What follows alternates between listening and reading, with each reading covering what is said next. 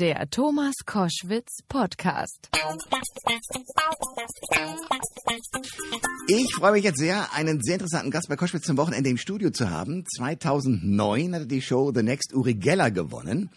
Seitdem füllt er mit seinen Hypnose-Shows zahlreiche Veranstaltungshallen, coacht Prominente aus Wirtschaft, Sport und Politik, hält Vorträge, gibt Seminare und hat inzwischen auch schon sechs Bücher veröffentlicht. Jan Becker, herzlich willkommen. Grüß dich. Hallo, guten Tag. Äh, du beschäftigst dich seit dem zwölften Lebensjahr mit Hypnose. Also äh, kann sich jeder hypnotisieren lassen? Ja, jeder ist hypnotisierbar, da wir das Tag für Tag erleben, diesen Prozess. Ähm, wir gehen jede Sekunde, jede Minute in eine Trance. Also auch jetzt, wenn wir miteinander reden, sind wir sehr fokussiert auf uns und vergessen eigentlich den Kontext. Je länger wir miteinander reden, umso weniger spielt die Umgebung eine Rolle, sondern die Bilder, die wir durch unsere Sprache in unseren Köpfen kreieren, durch das Gespräch, das wir führen. Ja. Ja. Oder wir, wir, der Mensch kann vor einem Baum stehen und kann sich vorstellen, wie er aus diesem Baum einen Stuhl macht. Ja. Und das ist Trance. Und im Grunde genommen ist die Hypno Hypnose nur das Wort dafür, also der Titel dafür, ähm, wie wir unsere Realität kreieren Tag für Tag. Deshalb ist jeder hypnotisierbar. Äh, ich glaube, das hat auch was zu tun mit dieser äh, immer wiederholten, äh, mit den wiederholten Abläufen beim Morgen. Also es klingelt der Wecker, man steht auf und ist dann sozusagen, oh Gott, was muss ich im Büro machen? Was ist hier los? Wie ist der Autoverkehr? Oh Gott, ich habe wieder einen Stau. Es ist fast, es scheint jeden Tag dasselbe zu sein. Ja. Und man sieht gar nicht beispielsweise, wenn an diesem Morgen, was weiß ich, das Morgenrot besonders schön ist. Es ist ganz automatisiert, unser Leben. Ja, also im Grunde genommen, uns ist ein bisschen sehr übertrieben, ja, aber der Morgen oft ganz automatisiert. Also wir, wir machen immer die gleichen Handlungen und ähm, be- behalten das irgendwie auch bei, ohne uns ablenken zu lassen. Ich hatte gerade ein Gespräch mit meiner Frau heute Morgen, da ging es genau darum. Ich habe einen Sohn, der ist jetzt vier Jahre alt, der steht auf und fängt an zu spielen. Und sie schaut mich an und meinte irgendwann so beim Café, äh, warum spielen wir eigentlich nicht mehr? Also was, was ist da ist eine passiert kluge Frage, ja, genau. in unserem Leben, dass wir nicht mehr aufstehen und spielen, sondern dass wir so in die Handlung kommen, ja, unter die Dusche und man denkt eigentlich dann schon, was, was erwartet mich im Büro oder auf der Arbeit?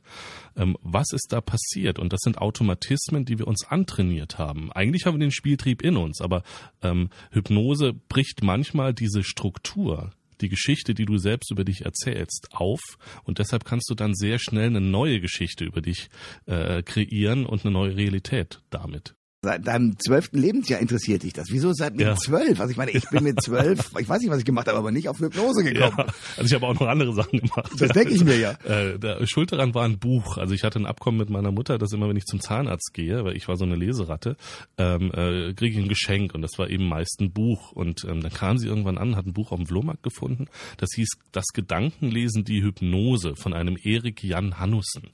Eine sehr Ja, umstrittene ja. Persönlichkeit, Ja, ein ja, ja. Berliner Hellseher sozusagen. Ja. Ähm, äh, also ein ganz, ganz krasser Mensch eigentlich, auch der Menschen erpresst hat und so weiter und so fort. Nur als Kind weißt du das nicht. Der hat ein Buch geschrieben, wie er die Techniken des Gedankenlesens, wie man die anwendet und auch die Technik der Hypnose. Und als Kind hast du eben den Spieltrieb und fängst sofort an und hast keine Angst, das könnte nicht funktionieren.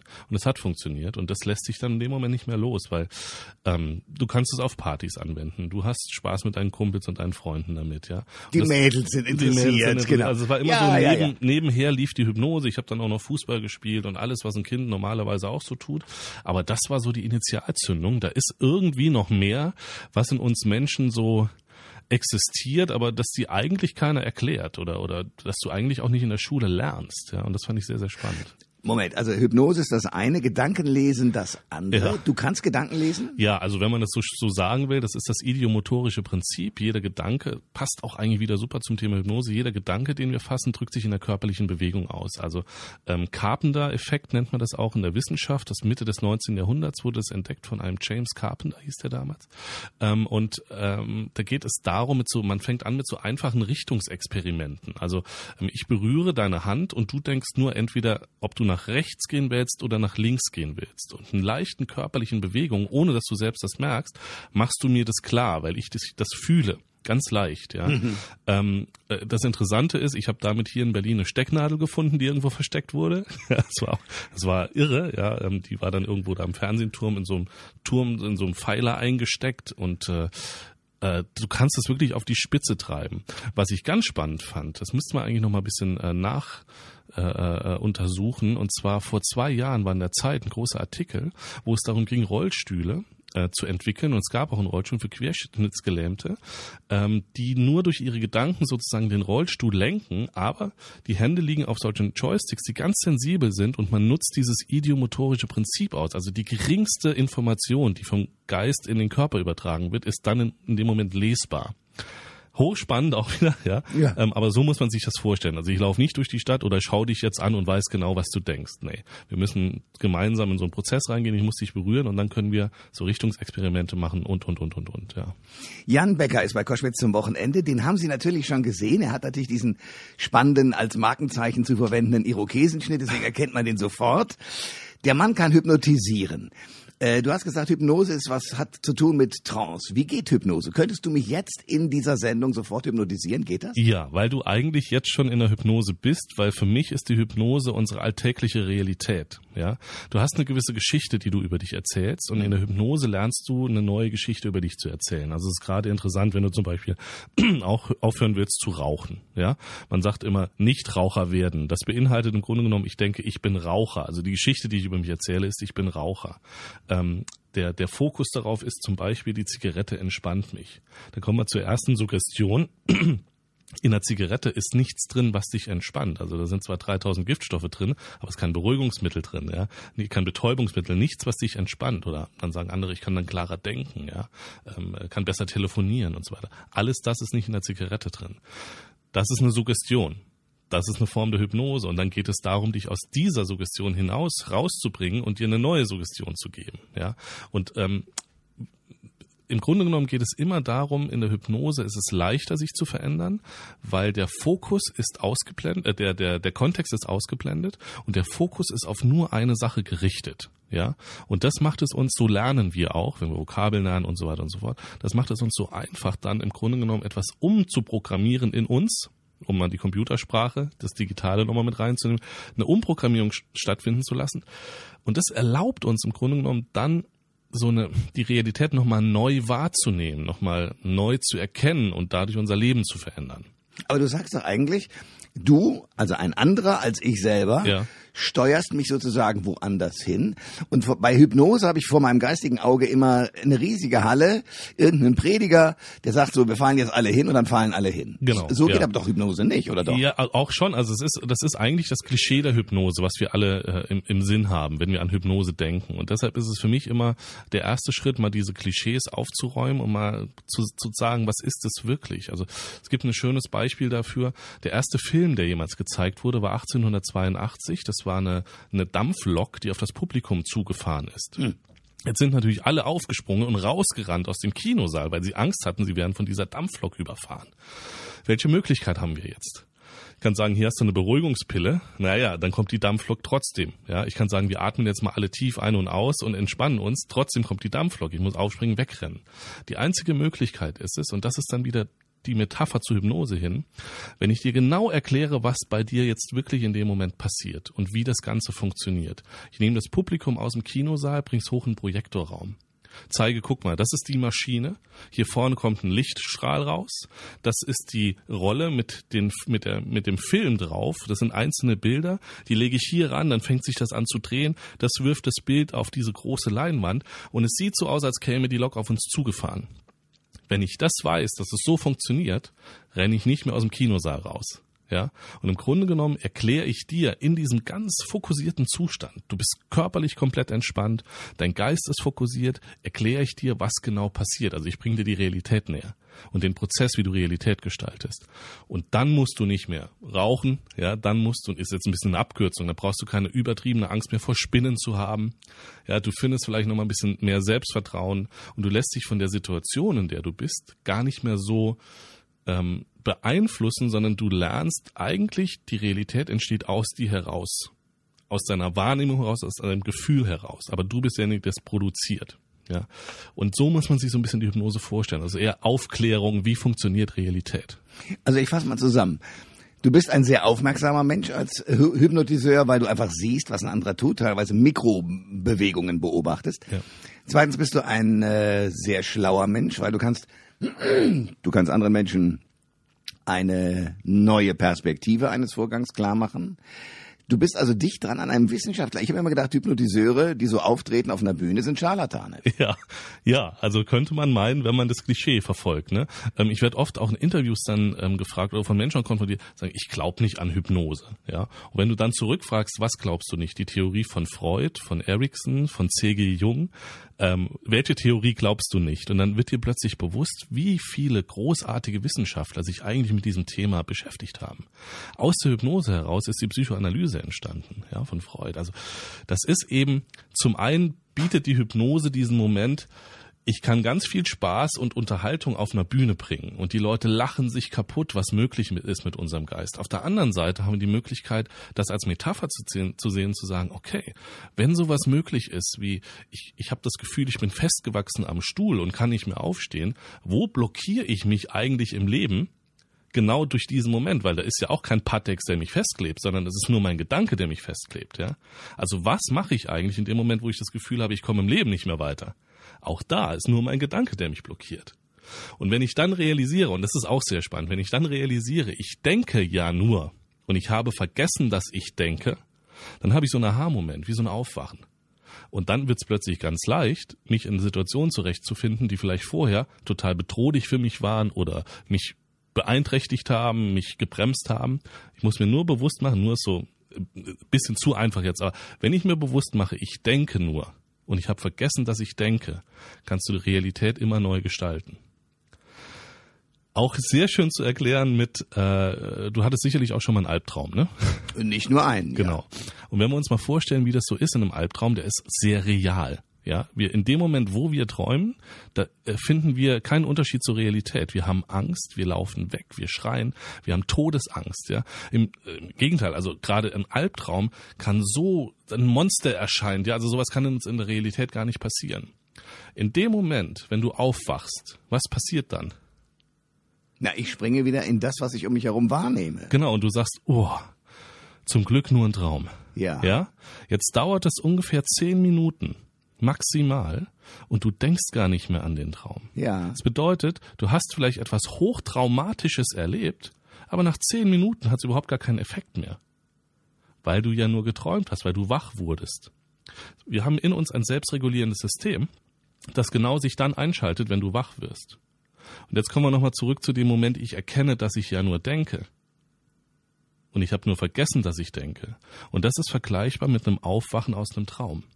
Und in dem Moment schaltet sich unser selbstregulierendes System ein und wir haben eine neue Realität geschaffen in dem Moment. Ja.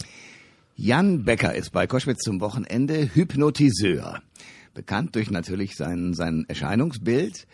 So, jetzt haben wir die Theorie ein bisschen beleuchtet. Lass es uns praktisch machen. Stell dir vor, du stehst auf einer Bühne und da sitzt äh, ein Kandidat aus dem Publikum auf dem Stuhl und dem willst du beibiegen, dass er jetzt nicht mehr aufstehen kann. Ja. Aber er denkt es nur. Was machst ja. du?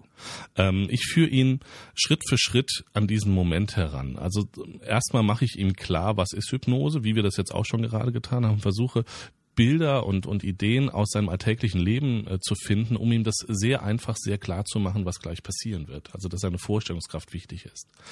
Dann ähm, arbeite ich sehr viel mit Aha-Momenten. Ja, das bedeutet, ich äh, mache mit dir etwas und du erlebst, wie plötzlich dein Gedanke eine Auswirkung auf deinen Körper hat, ja, was auch schon die Realität bedeutet in dem Moment. Über diese Aha-Momente gehe ich jetzt Schritt für Schritt vor. Also man kann dann dieses, Erfa dieses Erleben, äh, da, dadurch entsteht eine Erwartungshaltung und die baue ich Schritt für Schritt auf. Also ich nehme diesen ersten Moment und führe ihn höher, führe ihn höher, führe ihn höher, bis zu dem Moment, dass er wirklich feste Überzeugung ist, er kann nicht mehr aufstehen. Ähm, das, man muss es im Grunde genommen sehen, erleben. Dafür haben wir jetzt leider zu wenig Zeit. Aber wenn das ist schrittweise. Also ich gehe nicht auf jemanden zu und sage, und jetzt klebst du fest und plötzlich klebt er fest, sondern wir wir arbeiten uns in eine neue Realität, in eine neue Wahrnehmung herein. Und aus dieser Wahrnehmung raus können wir dann eine neue Realität bauen. Aber es gibt auch diese Damen und Herren, die zum Beispiel mit so einem Fingerschnipp sagen. Genau. So, ja. Nach dem Fingerschnipp wirst du das und das tun. Ja, das ist eine Konditionierung, der ist aber vorher schon mal hypnotisiert worden. Und das ist ein posthypnotischer Befehl. Das bedeutet, immer wenn ich dich an der Stirn berühre oder immer wenn du das Geräusch hörst, fällst du nochmal in tiefen Schlaf.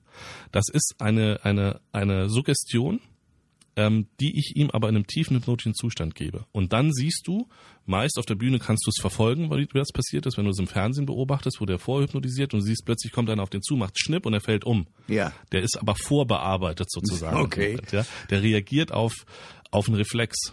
Ja? Auf, auf einen Trigger nennt, nennt sich das. Okay, ja. aber damit hast du ja eine große Macht über andere, oder? Ähm, ja, also ja, muss man, muss man, muss man so sagen. Es ist ähm, dennoch immer ähm, jede Hypnose ist eigentlich ja eine Selbsthypnose, ja, ähm, denn du musst dir ja die Dinge vorstellen, also du musst es ja erleben. Es gibt eine schöne neue Studie. Man hat sich gefragt, okay, was passiert eigentlich in der Hypnose? Und man hat eine einfache Suggestion genommen. Das ist, dein Arm wird leichter und leichter, steigt höher und höher. In dem Moment geht der Arm nach oben und das Gefühl ist, wird ganz leicht. Und dann hat man in den Kopf reingeschaut und hat festgestellt Folgendes. Wenn ich einfach nur meinen Arm hochhebe, ist ein gewisses Areal in unserem Kopf aktiv, Nervenbahnen werden angesteuert, die Muskeln werden aktiviert, der Arm geht nach oben. Wenn ich mir nur vorstelle, mein Arm geht nach oben, ist das gleiche Areal im Gehirn aktiv. In der Hypnose wenn der Arm nach oben geht, ist plötzlich ein anderes Areal im Kopf, im Gehirn aktiv, und zwar das Areal, als ob ein anderer meinen Arm anhebt vom Gefühl. Also wir distanzieren uns von dem Erlebten und ähm, aus einem Machen machen wir ein Erleben in der Hypnose. Also wir erleben plötzlich als Zuschauer distanziert, dass unser Arm hochgeht, obwohl wir ja die Muskeln aktivieren müssen. Ja, das ist und das ist das Spannende. Also es entsteht eine Distanz zu uns selbst. Und dann kommen wir ganz schnell wieder ins Coaching, in die Therapie und so weiter und so fort. In dem Moment, wo wir eine Distanz einnehmen, eine andere Perspektive, ähm, verändert sich unsere, unser, unser Gefühl zu der Situation, in der wir sind. Es gibt dieses schöne Bild, weil hast du bestimmt schon mal gesehen, du siehst die Erde von ganz weit weg. Ja, so aus Weltraumperspektive. So Apollo-Astronaut. Genau. Und dann hast du so einen Pfeil, der so auf einen ganz kleinen Punkt zeigt. Ja. Ja. Und dann sagst, und dann steht dann drunter, egal was gerade ist, ob du dich super gut fühlst oder traurig, äh, wie, wie sonst was, vergiss nie, du bist hier. ja. also diese riesige und, und, Ja. und das ist aber die Distanz, ja. Du bist ein kleiner Punkt. Wenn du das bewusst machst von außen guckst, dann ist das alles gar nicht mehr so tragisch. Ja. Ja, und das unterstützt im Grunde genommen Hypnose und auch jetzt wissenschaftlich bewiesen, es ist wirklich ein anderes Areal aktiv. Du hast das Gefühl, es passiert automatisch, du nimmst die Distanz an, aber du machst es ja trotzdem. Das ist ein bisschen irre, ja, aber eben hochspannend, da weiter zu forschen. Ja. Jan Becker ist mein Gast bei Koschwitz zum Wochenende, Hypnotiseur. Äh, Wir haben jetzt sozusagen mal den Show-Effekt mit dir beleuchtet Ja. und, und, den, und den Hintergrund. Du bist aber jemand, der andere Menschen coacht, also äh, Unternehmer, Künstler, keine Ahnung. Äh, Was machst du mit denen? Äh, neues Denken, neue Denkstruktur erarbeiten sozusagen in diesem schönen Prozess ohne Kontext. Also ähm, momentan prasseln ja eine Million Informationen auf uns ein, während wir hier im Studio sind. Wir nehmen davon aber nur maximal drei mh, bewusst wahr. Der Rest passiert unterbewusst. Also du hörst meine Stimme, du siehst, wie ich aussehe und siehst auch noch meine Gestikulierung. Der Rest, je konzentrierter du darauf, darauf bist, was ich sage, verschwimmt so im Hintergrund. Die Informationen kommen aber ja trotzdem und werden trotzdem von uns verarbeitet. Ja, das macht das Unterbewusstsein. Also hat das alles ein bisschen einen Einfluss. Ich bin jetzt neu hier im Studio. Für mich hat es einen anderen Einfluss als für dich. Du bist hier öfter. Ja, ähm, und die Situation hat so ein bisschen etwas, mein, mein Gefühl verändert sich, wenn ich hier reinkomme und es ist neu, als wenn ich reinkomme und es ist irgendwie gleich. Ja? So. Und äh, jetzt versuchen wir in der Hypnose einen entspannten Zustand herzustellen, den Kontext auszublenden und sozusagen eine neue Geschichte zu erfinden. Also äh, das, was du eigentlich möchtest, ja, nochmal als, als Moment deines Lebens einzubauen in ja, in dir, in deinem Unterbewusstsein, so dass es so eine Form Automatismus ergibt, ja.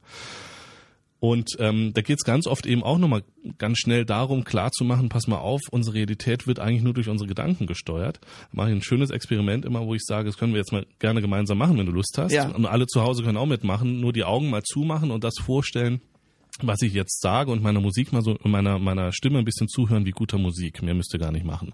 Auch du mach mal die Augen zu. Und stell dir mal vor, du stehst in einer Schlange, ja. Du bist da jetzt schon seit zwei Stunden vor dir, äh, bist gleich dran und freust dich, dass du gleich dran bist und dass die Zeit jetzt, oh mein Gott, ganz lange wie Kaugummi vergangen ist. Und plötzlich kommt ein Typ und der drängelt sich so vor dich, ja. Du siehst einen Hinterkopf, der tritt dir auch nochmal auf die Füße irgendwie. Krieg doch so einen Hals. So, ja. Geh mal in das Gefühl rein, wie sich das anfühlt. Jetzt pass auf, jetzt geht's weiter. Jetzt guckst du so um den Typen rum und siehst, der hat so eine gelbe Armbinde mit drei schwarzen Punkten, einen weißen Stock und eine Sonnenbrille an. Ja, wie ist das Gefühl plötzlich? Ja, Ja. hat sich wieder verändert. Plötzlich wirst du von hinten angetüpft an der Schulter, ist so ein Typ, der dich anguckt und sagt, weißt du was, der da vorne, das ist der größte Lügner überhaupt, das ist seine Masche, der macht das immer so. Wie ist das Gefühl jetzt? Ja. Dann siehst du seine Frau an, also der, die dich gerade angesprochen hat, und sie sagt, was, was glauben Sie meinem Mann überhaupt nichts, der ist total besoffen, wir kennen den da vorne gar nicht.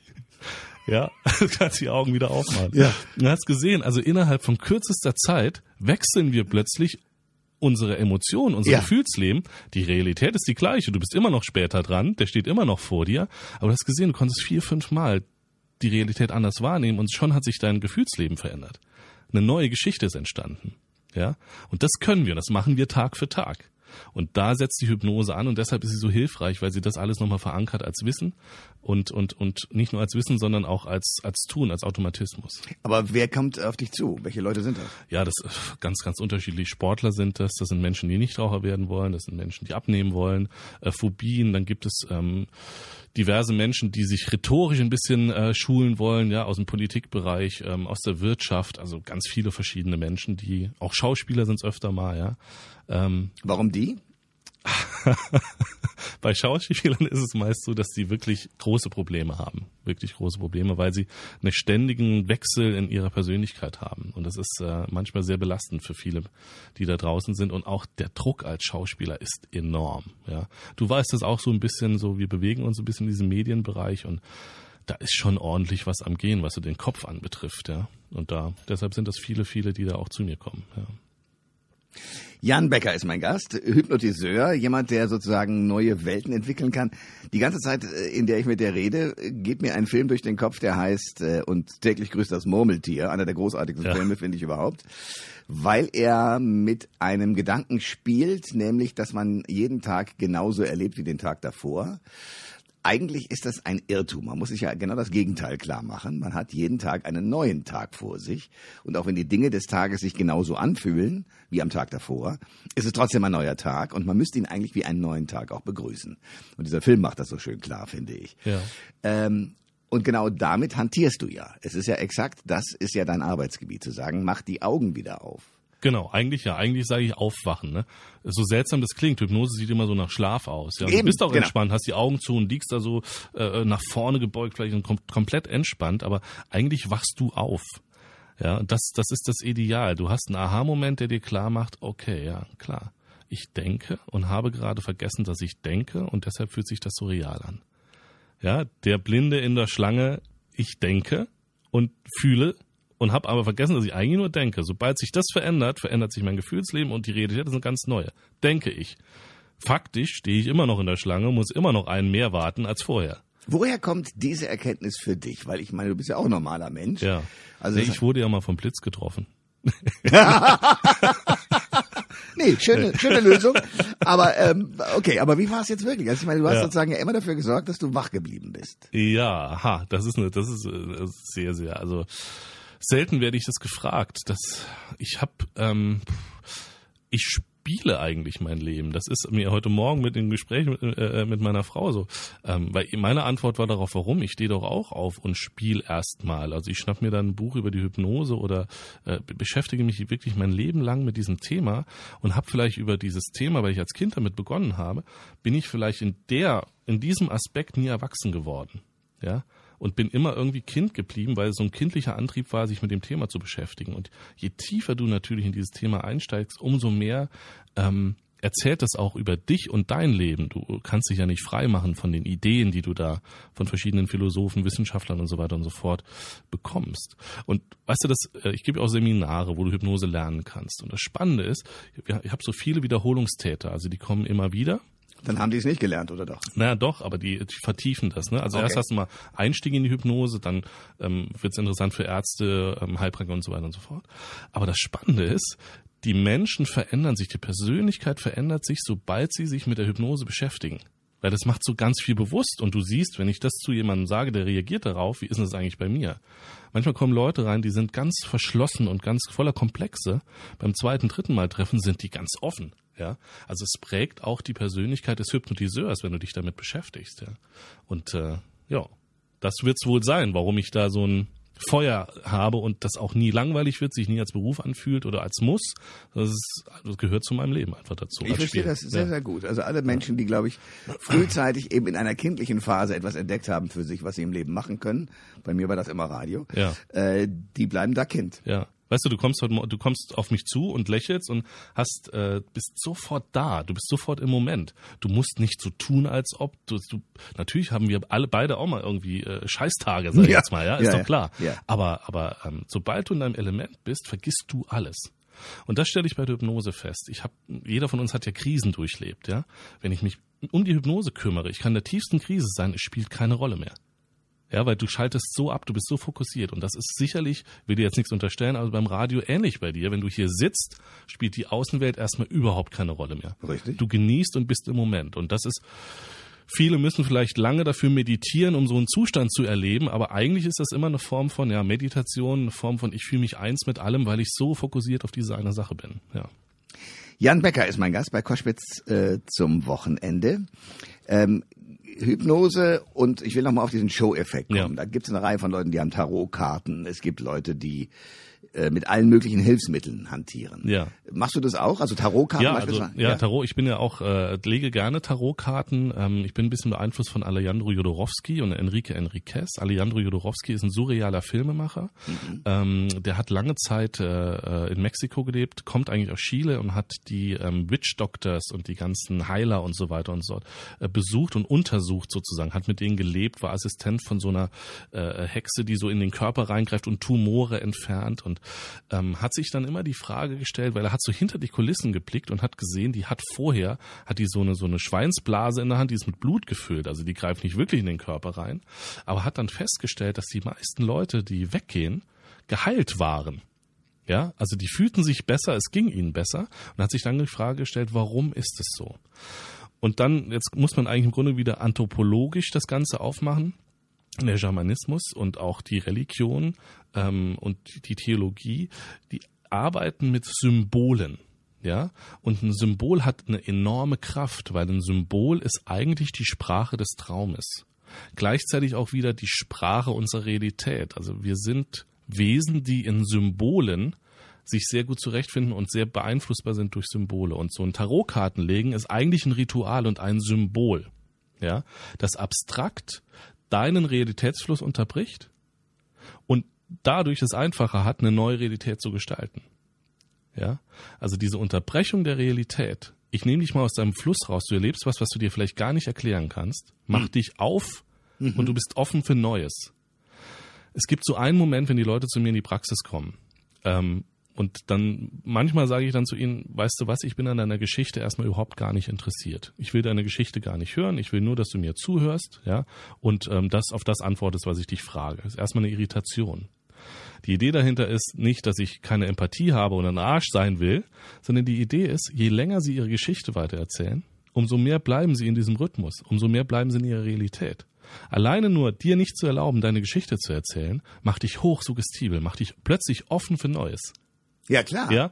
Und das Ritual, die Tarotkarten oder das Blut und so weiter und so fort, das unterbricht von jetzt auf gleich deinen Realitätsfluss, weil du etwas erlebst, was du so noch nie erlebt hast. Das macht dich dann in dem Moment offen und du lernst schneller, du lernst besser. Und aus dieser Schule komme ich so ein bisschen und ja, auch das ist natürlich ein, ein Gebiet, da kannst du zurück durch die Anthropologie gehen. Äh, auch, ne, also Medizin, Showbusiness haben wahrscheinlich den gleichen Ursprung der Schamane. Daraus hat sich das Showbusiness entwickelt und die Medizin.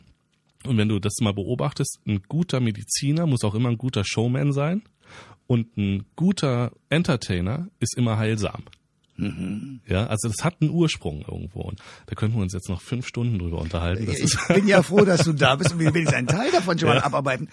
Diese Tarotkarten haben aber doch sehr, in Anführungsstrichen, konkrete Aussagen. Die sind ja. aber doch zufällig auch wieder. Also wie gehst ja. du mit denen um? Ja, also zum einen ähm, versuche ich diese konkreten Aussagen nicht konkret sein zu lassen, sondern versuche immer denjenigen, dem ich diese Karten lege, den in die Situation zu bringen, dass er sie deutet. Also ich frage ihn erstmal, was siehst du denn jetzt in diesem Bild? Okay. So, und dann, und jetzt sind wir wieder bei, bei, bei der Kunst zum Beispiel, jedes Mal, wenn wir ein Bild sehen und uns darauf einlassen, was macht das Bild? Das Bild funktioniert eigentlich wie ein Spiegel. Ja? Es sagt etwas über dich aus, weil du bist derjenige, der jetzt gerade in diesem Moment das sieht in diesem Bild, weil er sich gerade in der Situation befindet oder in diesem Gefühlsleben befindet. Manchmal ist es so, wir sehen ein Bild und sehen zwei Wochen später das gleiche Bild und irgendwas hat sich verändert. Ja. Aber nicht das Bild hat sich verändert, sondern wir haben uns verändert. Ja. So, und das ist der Ansatz. Also du schaust auf diese Tarotkarte und da sie von 1652 ist und noch eine sehr ursprüngliche ähm, Symbolik besitzt, ist, der, ist der Ansatz sehr direkt, unverfälscht. Und jetzt sagst du mir erstmal, was siehst du? Darüber erfahre ich, wie du dich gerade fühlst. Ja, und du kriegst plötzlich eine Antwort, also bist, bist plötzlich in, im Kontakt zu deinem Unterbewusstsein. Und wenn ich dich normalerweise fragen würde, wie geht's dir eigentlich, hättest du schwer, das zu beschreiben. Beschreibst du aber plötzlich ein Bild, da ist ein Turm drauf und zwei Frauen, die runterfallen. Und du sagst plötzlich, ja, stimmt. Das erlebe ich ganz oft. Ja, das stimmt, ja. Ich habe das Gefühl, ich falle. Und sie haben nur ein Bild beobachtet, ja. Und das ist der Ansatz. Also ich versuche so weit es geht, diese festgeschriebenen Deutungen, die wir Menschen uns sozusagen überlegt haben, fernzuhalten, sondern eher zu sagen, was kommt aus dem Unterbewusstsein des Gegenübers und damit können wir dann in dem Moment arbeiten. Gleichzeitig sind wir wieder im Spiel. Es ist auch wieder ein Spiel, ja, und nicht rational versuchen wir da mal ranzugehen, sondern eher spielerisch, ja. Jan Becker ist mein Gast bei Koschwitz zum Wochenende, Hypnotiseur möglicherweise. Und das sind äh, zwei Fragen, die mich noch umtreiben. Erstens, bist du in der Lage, eigentlich mit dem, was du kannst, Menschen zu heilen? Also die mit, mit äh, Organbeschwerden zu dir kommen, sagen, ich habe wahnsinnige Rückenschmerzen, ich habe dieses und jenes. Geht das? Also unterstützend geht das. Und da immer mein Appell, alle, die sowas machen, bitte schulmedizinisch mitbegleiten lassen. Also der Hypnotiseur ist meist immer nur die letzte Instanz. Aber wenn, wenn gleichzeitig die Schulmedizin, und jetzt ich will die Hypnose gar nicht so wegdrängen von der Schulmedizin, weil sie eben auch äh, wissenschaftlich mittlerweile sehr gut bewiesen ist, aber wenn die beiden Komponenten zusammenkommen, Kopf und Körper, dann ist es wunderbar. Ja, dann hast du da eine, eine, eine schöne Heilmöglichkeit. Meist geht es schneller. Du hast äh, mittlerweile gibt es Untersuchungen, dass Menschen, die ähm, hypnotisiert wurden und dann operiert werden, ne, normal mit Anästhesie und so weiter und so fort, anscheinend ist die Wundheilung schneller dann, ja, weil sie irgendwie entspannter sind und weil der Kopf da auch mitgesteuert, äh, mit das Ganze den Heilprozess steuert. Also immer zusammen nutzen, ja, und das geht schon. Chronische Schmerzen kann man wunderbar behandeln, ja, Ach, aber immer in Verbindung mit dem Arzt und mit dem Schulmediziner. Ja. Und das Zweite ist, du hast es schon angesprochen, ähm, abnehmen, wenn jemand ja. abnehmen möchte. Was sagst du dem? Ja, ähm, da geht es im Grunde genommen darum zu erkennen, es gibt einen Unterschied zwischen emotionalem Hunger und körperlichem Hunger. Wir essen eigentlich nur noch selten, weil wir wirklich körperlichen Hunger haben, sondern wir essen, weil wir weil es jetzt zwölf ist, ja, und wir immer um zwölf essen, oder wir essen und dann kommt die ungesunde Ernährung, weil wir Liebeskummer haben. Oder wir sitzen vom Fernseher und langweilen uns. Und dann gehen wir zum Schrank und schieben uns nochmal irgendwas in den Mund. Das kriegen wir gar nicht mit, sondern wir haben so das Gefühl, ah ja, das ist emotionaler Hunger. Ja. Und wenn wir uns bewusst machen, dass ähm, emotionaler Hunger nie durch Nahrung gestillt werden kann, dann brauchen wir auch die Nahrung dafür nicht, sondern brauchen was anderes. Also zum Beispiel, wenn ich vom Fernseher sitze und mich langweile und deshalb esse, sagt mein Körper mir nicht, iss mal was, sondern er sagt, tu mal was. Und das kannst du verankern. Okay. Ja, und dann wird es zum automatischen Prozess zu sagen, ich gehe, stehe jetzt auf und tu was. Also ich gehe mal rum und gieße nochmal die Pflanzen oder ich koche, ja, oder ich gehe mit dem Hund raus oder sobald diese Langeweile aufkommt, ist nicht mehr der Impuls essen, sondern tun. Egal was das ist. Ja. Und äh, dann kannst du im Grunde genommen fast essen, was du willst. Dann brauchst du keine großen Diäten, weil du isst dann nur noch, wenn du wirklich körperlichen Hunger hast. Und dann kommt der zweite Schritt zu sagen, ich höre dann auf, wenn ich satt bin. Das ist so simpel. Das haben unsere Oma und Opas haben uns das immer so beigebracht. Ja, aber das in unserer Gesellschaft ist satt spielt auch keine Rolle mehr. Spüren wir gar nicht mehr. Aber doch, wir spüren es. Wenn wir es im Bauch nicht mehr spüren, dann spüren wir es immer in dem Moment, den kennt jeder, wenn wir essen. Und dann gibt es so einen Moment, plötzlich schmeckt das Essen nicht mehr so wie vorher. Und das ist satt. Da sagt unser Gehirn, jetzt reicht's. Du musst doch nicht mal gefüllt sein oder dieses Völlegefühl haben, sondern in dem Moment, wo sich plötzlich der Geschmack des Essens verändert, reicht, das reicht. Das heißt, es reicht. Ja. Heißt aber, dass die Aufgabe ist, dass man auch deutlich sich sehr selbst wahrnimmt. Ja, ja, definitiv, ja. Und da, das ist äh, seltsamerweise, ja, ist es für den Menschen so schwierig, sich selbst wahrzunehmen. Warum Weil auch die immer. Ablenkungen von einem selber sind ja auch großartig. Also Ja. Du hast das Fernsehen schon angesprochen. Na klar, ja, ja. Jan Becker ist mein Gast bei Koschwitz zum Wochenende. Ich frage mich noch zwei Dinge. Erstens, Gibt es den Moment, wo du selber sagst, ich muss mal irgendwo hin, wo mich jemand sozusagen hypnotisiert? Einfach um wieder Kraft zu tanken? Ähm, das mache ich sehr gerne. Ja, ich habe einige Freunde, die das machen. Ja, also sozusagen eine, eine, wie nennt man das, Super, Supervision? Oder? Ja, sowas kann man nennen, aber, aber auch wirklich den hypnotischen Prozess zu erleben, einen Entspannungsprozess oder ein bisschen Selbstbewusstsein oder einfach so ein, so ein Auftanken. Das ist herrlich. Das ist wirklich schön. Ich genieße das total. Und dann kann man das mit durch eine Selbsthypnose kann man das machen. Aber schön ist es auch wirklich so von außen dich mal komplett fallen zu lassen. Ja? Okay. Da gibt's auch so einen wunderbaren Moment in den Seminaren, wo dann äh, ich äh, äh, habe verschiedene Leute und dann sollen sie erstmal die Hypnose anleiten bei jemandem und sagen, setz mal deine Füße fest auf die Erde, die Hände auf die Oberschenkel, lehn dich zurück, schließ deine Augen. Also sie geben Anweisungen. Und dann kriegen sie die Anweisungen. Dann frage ich später, was hat sich gut für euch angefühlt? Wie war es, wenn ihr Anweisungen kriegt? Und dann sagen alle, ja, das war super, perfekt, man konnte sich so fallen lassen. Ich sage, und wie hat sich angefühlt, als ihr Anweisungen gegeben habt? Oh nee, das macht man nicht, das darf man nicht, das hat sich nicht gut angefühlt. Das ist doch seltsam, ne? Wenn ihr selbst Anweisungen bekommt, fühlt sich das super an, aber ihr habt Respekt, jemand anderem eine genaue Anweisung zu geben. Und plötzlich auch da wieder Aha-Moment, ja. Aber so eine Anweisung zu bekommen und mal auch was Konsequentes zu erleben, ist sehr heilsam für jemanden. Ja? Und das war die Frage dahinter, genau. Ja. Also wann hast du sozusagen diesen Moment? Und das Zweite ist, du hast ja, das habe ich schon angesprochen, einerseits Macht, und andererseits durch deine Fernseh-, Radio- und Buchauftritte ja auch Popularität. Ja. Was tut das mit dir? Ich möchte gerne die Weltherrschaft erlangen. ja, das Gesicht dazu war gerade großartig. Sehr schön. Aber jetzt im Ernst. Ja, was macht das mit mir, ja? Ja. Ähm, das gab eine Zeit, da hat's mich ganz schön aus der Bahn geworfen, weil ich dachte, so jetzt bist du es, jetzt bist du hier, ne? Jetzt bist du der Mac, jetzt guck mal so. Und irgendwann, ähm, äh, das ist auch, das ist so der erste Moment, den ich in der Hypnose eigentlich gelernt habe, und da habe ich mich wieder daran erinnert. Ähm, ein damaliger Lehrer meinte zu mir, wenn du im Moment der Hypnose plötzlich das Gefühl hast, du hast Macht über jemanden, hör sofort auf weil das hat damit überhaupt nichts zu tun. Weil die Person ist es selbst, die das macht. Ja, ihre eigenen Prozesse sind es, die sie in diesen Prozess reinbringt. Und das ist eben wichtig. Und das ist eine Erkenntnis, dass wir im Grunde genommen alle die Eigenmacht besitzen, unser Leben so zu gestalten, wie wir es gestalten wollen. Wir haben alle die Möglichkeit, unseren eigenen unsere eigene Geschichte zu erzählen. Wir müssen uns nicht anschließend anderen Menschen nachrennen, blind. Und der Geschichte, die die erzählen, die als unsere Geschichte übernehmen. Nee, wir haben einen Kopf zum Denken. Und das macht dir das sehr bewusst. Und das ist auch so ein Moment, äh, den ich dann auch bei mir erlebt habe, wo ich sagte, ja, das ist eigentlich wirklich der Sinn und der Inhalt, Menschen darauf aufmerksam zu machen, dass sie eigentlich die Macht besitzen, die Eigenmacht. Ja. Sag das mal so manchem schlechten Partei nach. Ich wollte es jetzt nicht sagen, aber so ist ja. es natürlich. Ja. Ne? Das ist halt so. Okay, wo man, wo kann man dich lesen, Seminare von dir sehen, dich im Fernsehen sehen? Mm, also ich, ähm, ein, ein, mein aktuelles Buch heißt äh, Du kannst schaffen, was du willst, ähm, die Kunst der Selbsthypnose. Das gibt's in allen Buchhandlungen und überall, wo man Bücher bekommt. Und ist ein realistisches Versprechen. Ist ein realistisches Versprechen, ja, weil ich dir sehr schnell aufmerksam mache und Wege vorgebe, nicht vorgebe, aber, aber aufzeige, die du sehr einfach gehen kannst. Okay. Und da kommen super Reaktionen zurück. Also das ist dann manchmal bei Auftritten so, ähm, äh, Menschen, die diese Bücher bringen und die sind also in, auf jeder Seite ist ein Lesezeichen, ja, wo ich so denke, wow, was ist denn hier? Ja, das Buch hat mich verändert. Ja, cool. Ist eben so, ja. Okay. Ähm, dann gibt's ein Programm im Internet, das heißt in 120 Minuten der Nichtraucher.de. Okay. Ähm, das ist auch spannend, ja, dann kannst du übers Internet, ich komme sozusagen zu dir nach Hause, kannst du Nichtraucher werden. Ja, immer mal wieder Radio anmachen, immer mal wieder Fernsehen schauen und ähm, ja, dann wird man vielleicht ein bisschen was auch für sich mitnehmen können. Das wäre so, ist immer so mein, mein Ziel, dass Menschen, die jetzt gerade zuhören, vielleicht zu Hause sitzen und so einen Aha-Moment haben und sagen, ah, vielleicht fange ich das doch nochmal anders an. Dazu braucht man mich nicht, auch nicht meine Bücher, ja, da kann man selbst mit anfangen, aber ähm, das ist so ein bisschen Ziel, ja. Macht mir Spaß. Also mir hat dieses Gespräch sehr Spaß gemacht. Jan Becker, danke für den Besuch. Dankeschön. Alle Informationen zur Sendung gibt es online auf thomas-koschwitz.de.